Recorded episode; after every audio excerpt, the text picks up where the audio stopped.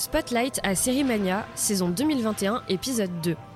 Une enquête sous haute tension dans un sous-marin avec des anciens de Game of Thrones, Ramsey Bedia qui pond de l'or et le combat d'une ado en pleine épidémie. Voilà quelques petits indices sur les séries que nous allons débriefer dans le podcast d'aujourd'hui, en direct du festival Sérimania, en pleine ambiance installation dans la chambre du commerce à Lille, donc pardon d'avance pour les petits bruits autour euh, de notre débrief. Euh, nous aurons également le plaisir de recevoir Aude Thévenin, la productrice de Demain nous appartient, ainsi que l'acteur Kamel Belghazi, qui incarne William Donnier dans le feuilleton qui cartonne sur TF1 et qui en est déjà arrivé à son millième épisode qui a été diffusé hier soir sur la chaîne. Autour de la table avec moi, Jérémy Dunant, le spécialiste des séries françaises, des quotidiennes et des sagas de l'été à qui aucun cliffhanger ne peut résister.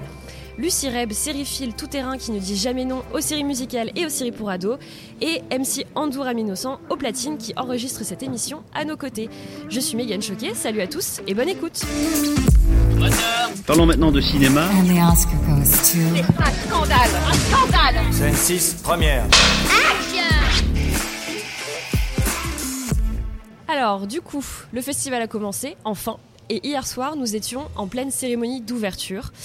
Euh, C'était euh, donc la cérémonie d'ou- d'ouverture de cette nouvelle édition à Lille, présentée par Daphné Burki, qui pour moi, je trouve, a vraiment bien fait le show. Je sais pas ce que vous en avez ouais, pensé. elle, était, elle était vraiment très drôle. euh, elle faisait des bonnes blagues, on rigolait, quoi. C'était super sympa. Ouais. Ouais, ouais, il y a vraiment une bonne ambiance. C'était un peu, on, on avait un peu l'impression d'être- au César en fait. Enfin, c'était Ouais. assez cool. Ouais, franchement, la cérémonie était euh, vraiment très quali et Daphné Burki a vraiment euh, Ouais. emmené, euh, emmené cette cérémonie avec beaucoup de classe et beaucoup d'humour. C'est passé assez vite. C'est vrai que d'habitude, euh, il y a eu une heure de cérémonie et d'habitude, euh, bon, voilà. on- Ouais, ça on peut être pas- euh, barbant ouais, ouais. parfois. Ouais, Ça peut être barbant. Et là, euh, franchement, au bout d'une heure, on s'est tous regardés quand c'est terminé. On se dit, ah bah tiens, c'était sympa. euh, C'était pas, c'était pas horrible. Ouais, c'était sympa. On a eu le droit à un beau spectacle de danse aussi, avec Oui. euh, des sons, de, enfin des jeux de son et lumière, avec un peu de- d'effets 3D, etc. C'était plutôt joli, qui rendait vachement hommage à l'univers des séries, donc c'était très sympa. Et on a aussi eu euh, la remise de- du premier Sérimania Étoile Award, qui récompensait l'actrice et chanteuse Audra McDonald. Merci, merci. Bonsoir, merci. I am uh, so honored to be with you all tonight to receive the first Étoile Award. Je suis très heureuse d'être ici avec vous à Lille pour ces prochains jours. Merci encore et pardonnez ma mauvais français. Merci. Euh, donc si vous ne la connaissez pas, c'est vraiment une superstar de Broadway. Et les sériphiles la connaissent parce qu'elle a joué dans Private Practice, donc euh, le spin-off de Grey's Anatomy, et aussi The Good Fight, le spin-off euh, de The Good Wife. Et en fait, elle est à Sérimania en ce moment pour une masterclass et aussi pour présenter une nouvelle série euh, de Michel et Robert King, euh, The Bite. C'est une comédie horrifique euh, sur fond de zombies et de confinement.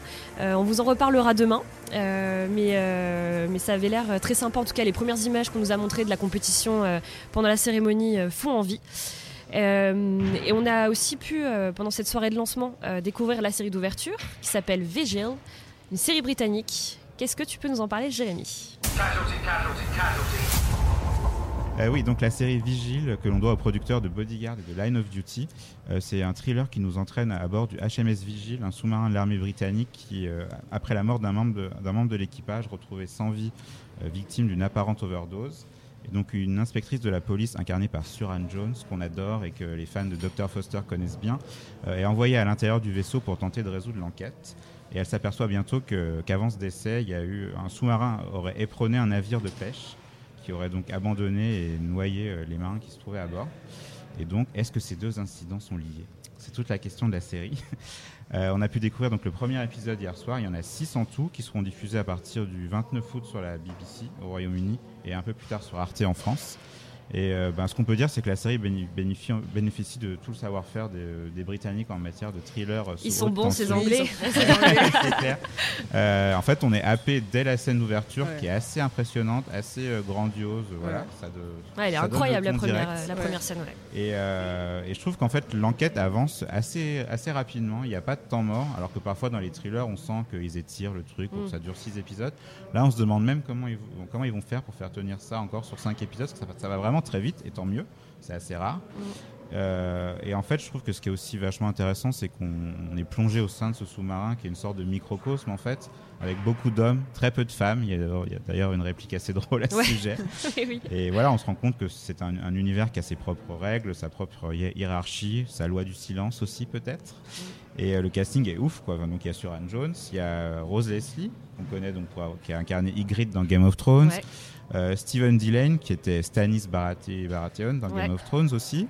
Et le jeune Connor Swindles, qu'on a découvert dans Sex Education, qui incarne euh, Adam, pas le personnage le plus appréciable de Sex Education. Et j'ai l'impression que ce sera pas le personnage le plus appréciable non plus de cette série, décidément. Donc il y a vraiment un très très beau casting et ben, moi en tout cas j'ai vraiment hâte de découvrir la suite. Je sais pas vous, mais. Ouais, j'avais envie, enfin là genre j'ai limite envie de regarder la suite, même si c'est pas sorti, genre d'envoyer Arte, euh, je veux des épisodes maintenant. Euh, enfin c'était vraiment, c'est hyper bien foutu. Enfin, j'ai vraiment hâte de voir le dénouement et je pensais pas que c'était six épisodes parce que justement, euh, je trouve que dans le premier épisode il se passe beaucoup de choses donc c'est vrai que j'attends vraiment de voir mm. euh, ce que ça va être. Je pense qu'il y aura pas mal un peu de, de politique marine, on va dire, euh, de un, conflit entre bah, la Navy et la police parce que voilà ils se tirent un peu dans les pattes. Enfin, la Navy tire dans les pattes de la police donc pour l'enquête c'est quand même pas c'est pas facile et franchement, enfin j'ai vraiment hâte de voir la suite. Quoi. Ouais, moi aussi j'ai vraiment hâte parce qu'effectivement il y a beaucoup d'informations dès le premier épisode et il euh, n'y a pas de moment de, pause. Enfin, mm. c'est vraiment une tension permanente. Et je pense que ça va amener sur d'autres choses beaucoup plus grosses, je pense, dans les épisodes à venir. Je pense que ça va partir un peu du thriller et après ça va aller un peu sur le complot un peu politique, international, etc. Parce qu'on voit euh, un moment Poutine dans le générique. Euh, donc je me dis que ça va, ça va partir un peu dans tous les sens, mais ça va être très intéressant. Donc moi aussi j'ai vraiment hâte de voir la suite. Donc vite Arte, donnez-nous une, une date de diff, s'il vous plaît. I think this was a murder. That's absurd. You're asking who's capable, anybody. This is a coordinated attack, sir. Everyone knows it's a cover up. You're going to let them die? This is a staggering act of hostility. But we're not at war. That is an illusion. Euh, toi, Lucie, tu as découvert une série en compétition internationale qui s'appelle Anna, une série italienne d'un showrunner qu'on connaît bien.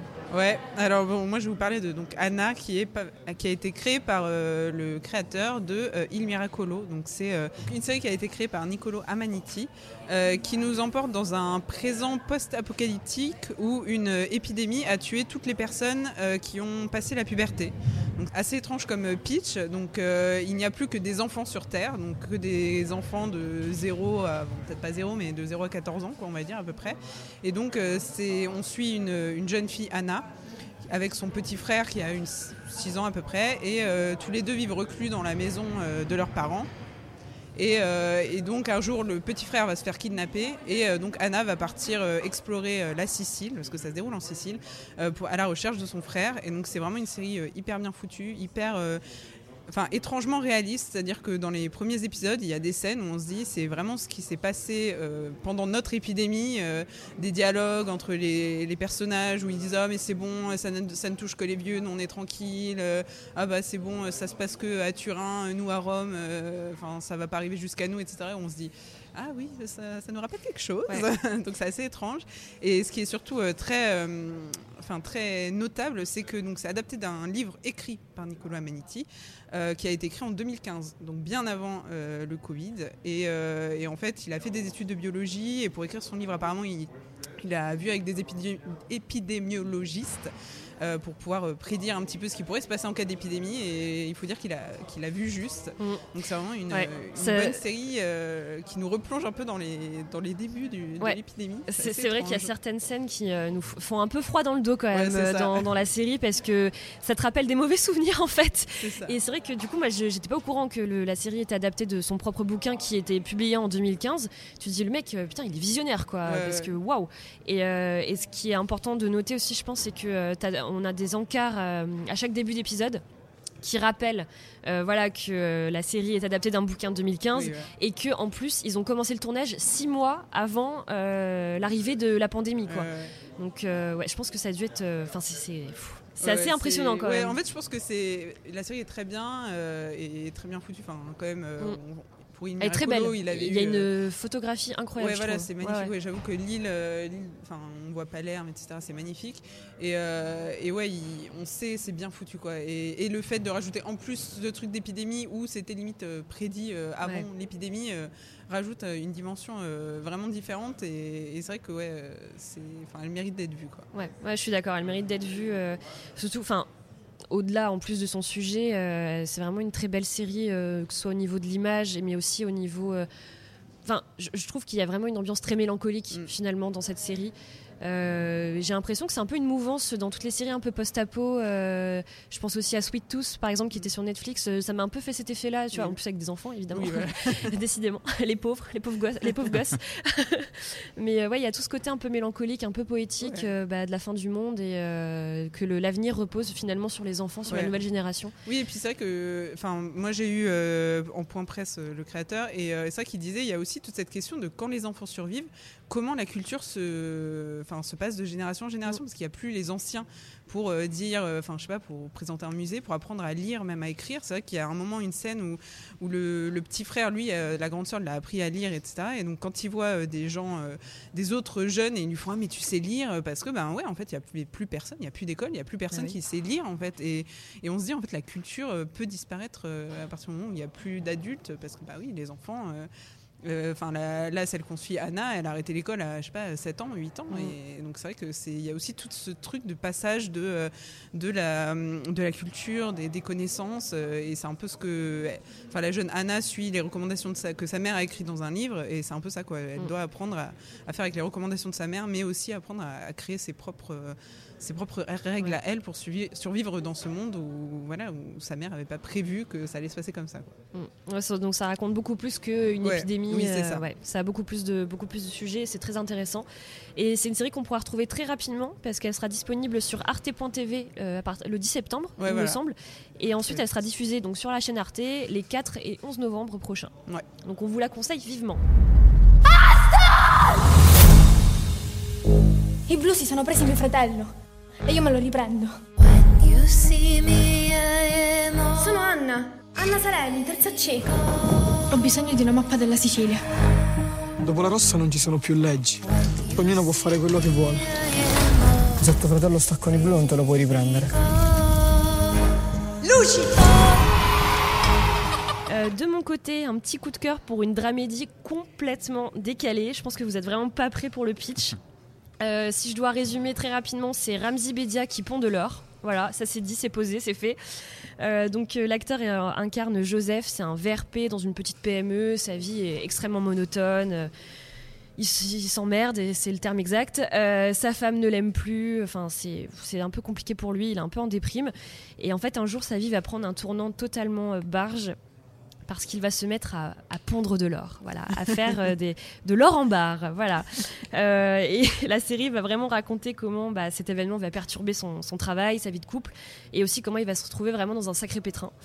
Euh, et je trouve que vraiment cette série c'est un ovni quoi. Et j'ai beaucoup aimé, euh, beaucoup aimé l'univers et comment on t'embarque. euh, ça commence vraiment par une farce et en fait ça raconte beaucoup plus de choses que, les blagues pipi caca auxquelles on pourrait s'attendre. Et c'est une série que l'on doit à Baptiste Lorbert, donc c'est un vidéaste, humoriste et acteur qui s'était illustré notamment au sein du studio Bagel. Aussi dans le, dans le duo euh, avec Gaël Mektoub et sur euh, 10 minutes à perdre. Et euh, Baptiste Lorbert a vraiment créé, écrit et réalisé la série. Et euh, je trouve qu'il a fait un super boulot. Et il y avait aussi Chloé Marseille qui a collaboré à, à l'écriture. Et personnellement, j'ai beaucoup ri. Je trouve la série extrêmement bien écrite. Euh, je trouve que les dialogues font mouche. Ça fonctionne super bien. Ça va vraiment au-delà donc euh, voilà de la farce, euh, donc du caca en or. Parce que la série, je trouve qu'elle elle creuse vraiment les relations de couple avec émotion et profondeur et, et évidemment beaucoup d'humour. Et euh, Ramsey, pour moi, il excelle euh, dans ce genre de rôle, vraiment dans la dramédie. Je trouve qu'il est vraiment excellent et j'espère qu'on va lui offrir beaucoup, beaucoup plus de rôles euh, dans ce style-là. Vraiment dans, dans un savant mélange entre le, la comédie et le drame. Il est extrêmement touchant. Et alors, le reste de la distribution, pareil, impeccable, super bien dirigé. On retrouve notamment Olivia Cotte, qu'on adore, qui était dans Scène de ménage, Scam, et puis récemment dans Antoinette dans les Cévennes. Il y a aussi Christophe Hérault, qui est acteur et chanteur de comédie musicale. Euh, Lindan Femme, euh, qui était dans Mytho, qu'on adore aussi, dont la saison 2 sera présentée aussi à, à Sérimania. Et elle sera aussi dans le prochain Astérix de Guillaume Canet. On a aussi Marc Rizzo qu'on a vu dans Je te promets ou alors l'excellent Ami Ami de Victor Saint-Macary. Euh, Vincent Solignac qui est dans plusieurs fictions euh, de la télé française et aussi Jérôme Niel pareil euh, vidéaste youtubeur et acteur qu'on adore aussi qui est très drôle donc voilà moi j'ai beaucoup aimé je sais pas si vous aussi vous l'avez vous avez eu l'occasion Oui. de la voir ouais j'ai vu les trois premiers et déjà ça fait vraiment du bien de revoir Ramsey à la télé. On a adoré le voir au cinéma, il a fait des choses superbes, mais dans un registre en plus très différent de, de H, Ouais. qui est en fait la dernière série qu'il a fait dans la première et la dernière qu'il a fait dans un rôle régulier. Et donc ça, ça fait du bien. Le casting, tu l'as dit, est ouf. Moi, Lindan Pham, elle me fait mourir de rire Mais dans le premier épisode. Enfin, c'est quelque chose vraiment. et c'est vrai que je trouve que la série a un très bon équilibre entre euh, des dialogues très drôles et en même temps de l'humour de situation aussi qui est Mm. vraiment bien dosé. Je trouve qu'il y a vraiment un bon, un bon mélange et on s'attache au personnage. Enfin, ce couple qui fonctionne pas très bien, voilà, Oui. c'est un peu tout, l'intérêt de la série. t'as envie qu'ils s'en sortent Ouais, ouais, ouais. on s'attache autant à lui qu'à elle. Et, et puis bon, bah, c'est caca en or, c'est quelque chose. Quand on a envie de savoir euh, pourquoi, pourquoi il se met à, à chier Ça- de l'or. ouais, qui chie de l'or et qui, qui vaut des, des milliers d'euros quoi Ouais. donc c'est drôle euh, J'ai hâte de voir la suite. Bah, je pense que ça va te plaire. Je pense que ça va te plaire. C'est vraiment une, excellente, euh, excellente série qu'on vous conseille aussi et que vous pouvez retrouver euh, pendant le festival. Euh, donc c'est 10 épisodes de 26 minutes et la série sera bientôt sur France.tv. Et nos invités du jour nous ont rejoints. Aude Thévenin, la productrice de Demain nous appartient, et l'acteur Kamel Belghazi, qui incarne William Donnier dans ce feuilleton, qui cartonne sur TF1. Le millième épisode a été diffusé hier soir sur la chaîne. C'est, euh, le, je pense, un renouveau pour, euh, pour le feuilleton avec un nouveau générique aussi. Merci d'être avec nous. Bonjour. Merci. Merci de nous accueillir. Alors Jérémy, toi tu es un spécialiste de Demain Ouais. nous appartient, des feuilletons de TF1. Euh, je t'en prie, tu as toute la parole pour parler de Demain Oui. nous appartient. Bah, du coup, bonjour, merci, merci d'être avec nous. Euh, Megan l'a dit, donc hier soir, c'était le millième épisode de DNA qui arrive quelques semaines après les 4 ans de la série. Euh, c'est un cap très important dans l'histoire d'une série, assez rare aussi d'arriver à 1000 épisodes. J'imagine qu'à la fois en tant que productrice et en tant que comédien, ça vous fait chaud au cœur de savoir que le succès de la série se dément pas. Ah bah oui, c'est sûr. C'est sûr que 1000, on, on a rarement l'occasion de souffler euh, 1000 bougies. Euh, donc euh, on est très fiers de ça. Et, euh, et bah, c'est grâce, à, grâce à- aux spectateurs déjà, avant tout.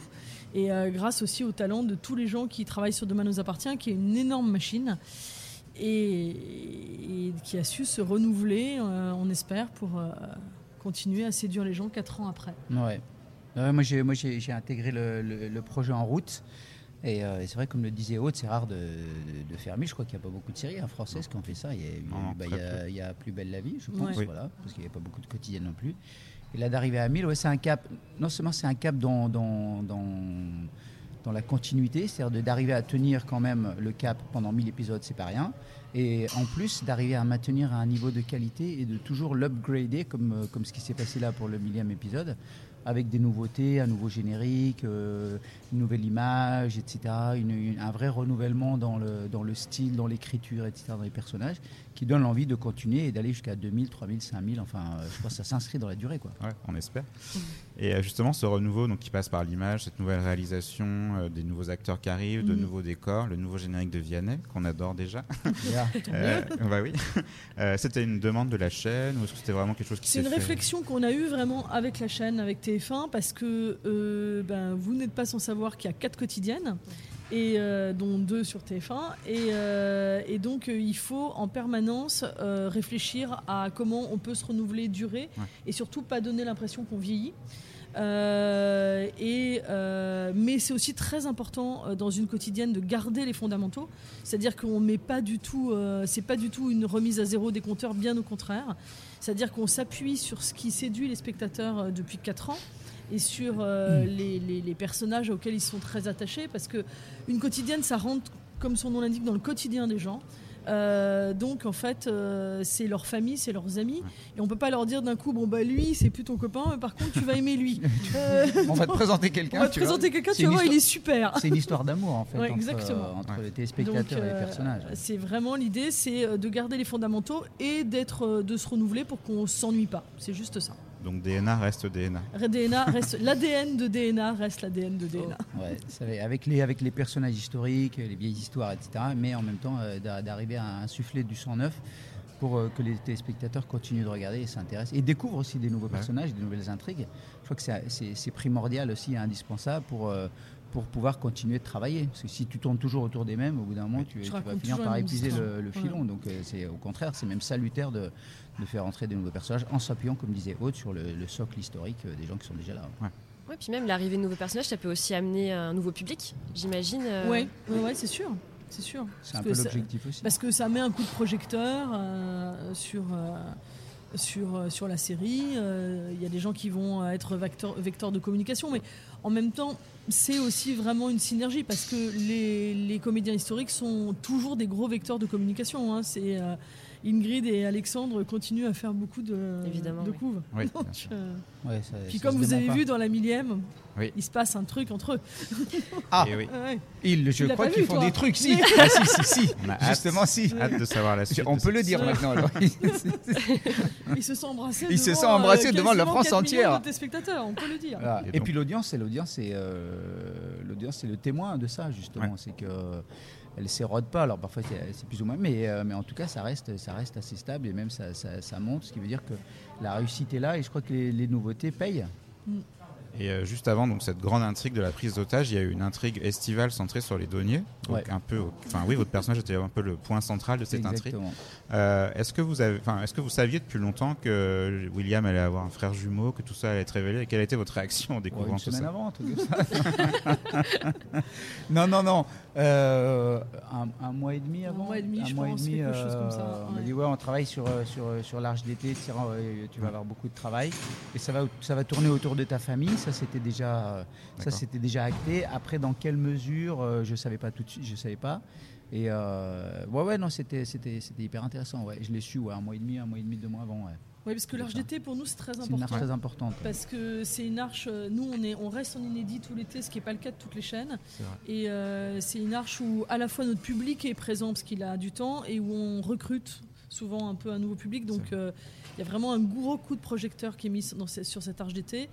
Et, euh, et les Deniers, c'est une des familles vraiment piliers de la chaîne, donc c'est pour ça qu'on a voulu euh, Mm. que ça repose sur eux. Et on leur, on leur a fait une famille agrandie, Oui. puisque vous avez vu qu'on a accueilli Catherine Jacob, Francis Perrin, Patrick Guarino et Honorine Magnier. Ouais. Donc, euh, Très belle famille. Moi, j'ai Ouais. été ravi en plus d'a- d'a- d'apprendre ça parce que quand on parlait tout à l'heure de, de faire venir des nouveaux personnages en s'appuyant sur ceux qui sont déjà là, euh, ça permet d'élargir, de trouver de nouvelles intrigues, travailler autrement, travailler différemment. Et le fait d'avoir effectivement Francis Perrin notamment et, euh, Catherine Jacob, euh, ça le- la qualité. Enfin, on sent qu'il y a des moyens qui sont mis dans le, dans la, dans le qualitatif, avec Patrick et Honorine aussi. Mais il y a un mélange des générations entre ceux qui sont déjà là depuis longtemps et ceux qui arrivent.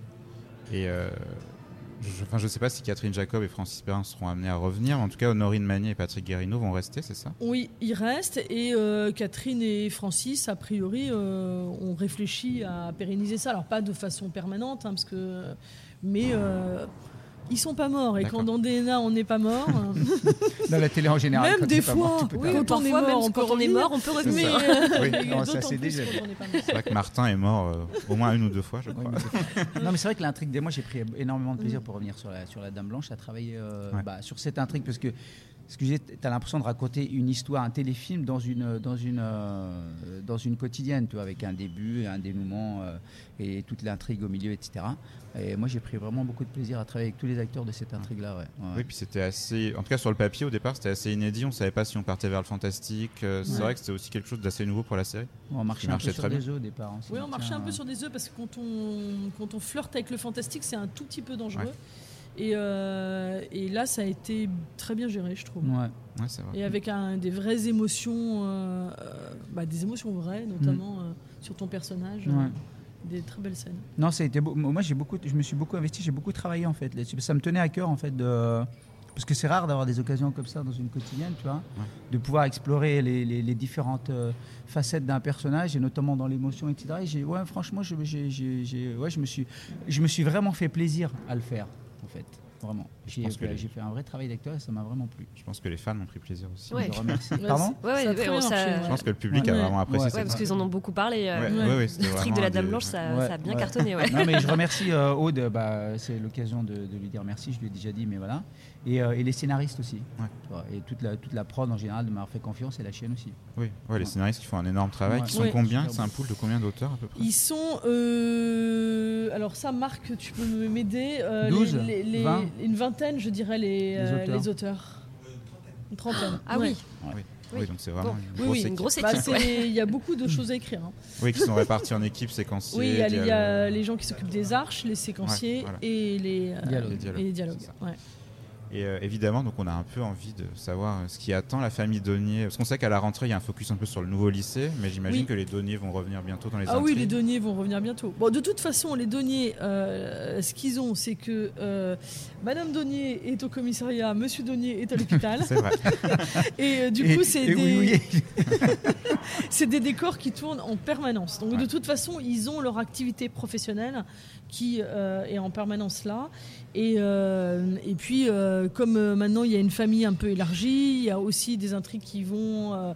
bon, là, il y a une petite intrigue un peu comédie entre William et sa sœur qui arrive bientôt. et il y a des intrigues qui vont arriver. Après, dans ce qu'on appelle les arches A, donc une arche comme la Dame Blanche, ça tourne Ouais. forcément sur les personnages principaux. Comme ils sortent d'une arche principale, euh, ils vont pas y revenir tout de suite, mais il y aura forcément euh, un grand retour. Ouais. D'ici trois mois. D'ici trois, quatre- ouais, non, mais quelque chose comme ça, Non, ouais, à peu près, ouais. Ouais, on va voir un peu, je crois, les filles. Il y a le BTS de Sophia Ouais. avec Charlie et Ouais. Manon qui va peut-être euh, Alors Manon penser à qui... arrêter ses études, c'est Voilà. très au fait ouais, de- ouais, vous êtes très au courant. C'est un expert. Ah, vous n'avez- pas menti en le présentant Ah, tout à l'heure. hein. Vous n'avez pas menti en le présentant. Est-ce qu'on doit s'inquiéter du coup? Est-ce que Louvia Bachelier va quitter la série Ah non, vous devez pas du tout vous inquiéter. On adore Louvia, elle est super. Non, non, il y a toujours qu'il y a Si. vraiment un truc qui entre Ouais. vous quatre qui est assez dingue. Bah, c'est une famille auquel on croit. Ouais. C'est-à-dire qu'on a l'impression qu'ils existent vraiment, qu'ils s'aiment, qu'ils s'engueulent, que... donc c'est super. On arrive à le créer parce qu'on a des rapports simples et sains, en fait, euh, tous les quatre. C'est, euh, tu vois, moi je joue pas les pères en dehors euh, du tournage. euh, Julie joue pas les mamans non plus. On joue pas le couple à l'extérieur, etc. Mais, euh, mais on se parle, on s'écoute, on échange, on travaille ensemble. Quand on a des doutes, on est là, là, les uns pour les autres. Et sur le plateau, en- même en amont, etc. Enfin, on est, on est présents les uns pour les autres. On, se, on est des vrais soutiens les uns pour les autres parce qu'on s'aime vraiment et on aime travailler ensemble. Et, et c'est ce que vous dites, ouais, ça se voit. Ça on se ressent ouais, parce qu'on prend du plaisir à, à être ensemble. Et on sent, on se sent en fait euh, les uns les autres. Moi, je sens et on se, on se regarde avec les filles, avec Julie, etc. Et quand il y en a un qui est bien ou pas, tu vois, on se regarde, on n'a pas forcément besoin de se parler pour se comprendre. Parce que c'est une grosse machine, donc il faut tenir. Ouais. Bah oui. C'est ce qui fait notre force dans Ouais. notre famille, c'est qu'on est vraiment Ouais. euh, ouais, solidaires. Ouais, ouais, franchement, on est, euh, on est présents les uns pour les autres. ouais. Et on sait que parmi les nouveaux visages, il y a Alexandre Varga qui va arriver à l'hôpital. Vous avez déjà commencé à tourner avec lui? Il a commencé cette semaine, euh, je crois qu'il commençait hier, pour être tout à fait précise. D'accord. Donc euh, c'est vraiment le début. Non, moi, j'ai pas eu l'occasion de tourner avec lui. Je l'ai, je Ouais, vous avez euh, tourné le je l'ai- ouais, générique. je l'ai vu, Ouais. euh, Oui, justement, oui, je l'ai ouais. vu pour le, pour le générique. Donc, on, on a eu l'occasion d'échanger un petit peu. Et, euh, et voilà, je vais, je vais le découvrir, je sais pas quand d'ailleurs. Je, D'accord. courant du mois de septembre, je crois. je crois. ouais, ouais. Et la qu'on question qu'on se pose tous, est-ce que vous allez partager des scènes avec Jennifer Loret et Xavier Deluc qui Ah. arrivent bientôt et que vous connaissez C'est l'éternelle question que tout le monde se pose euh, pour revenir à. pour, euh, pour euh, plagier une phrase de. C'était quoi, une émission de Canal, je crois. Mm, mm. Euh, eh ben, écoutez, je, je, je, je crois que c'est à toi de répondre à cette Bah oui. question, Aude, parce que moi, je n'en sais Euh, strictement alors, rien. ils sont vous mentir. pas dans le même univers, donc euh, c'est pas complètement prévu pour l'instant. Après, euh, il y en a bien un des deux qui va aller à l'hôpital un jour ou l'autre. Ah ouais. Hein, Il y en a bien un des deux qui va avoir un problème.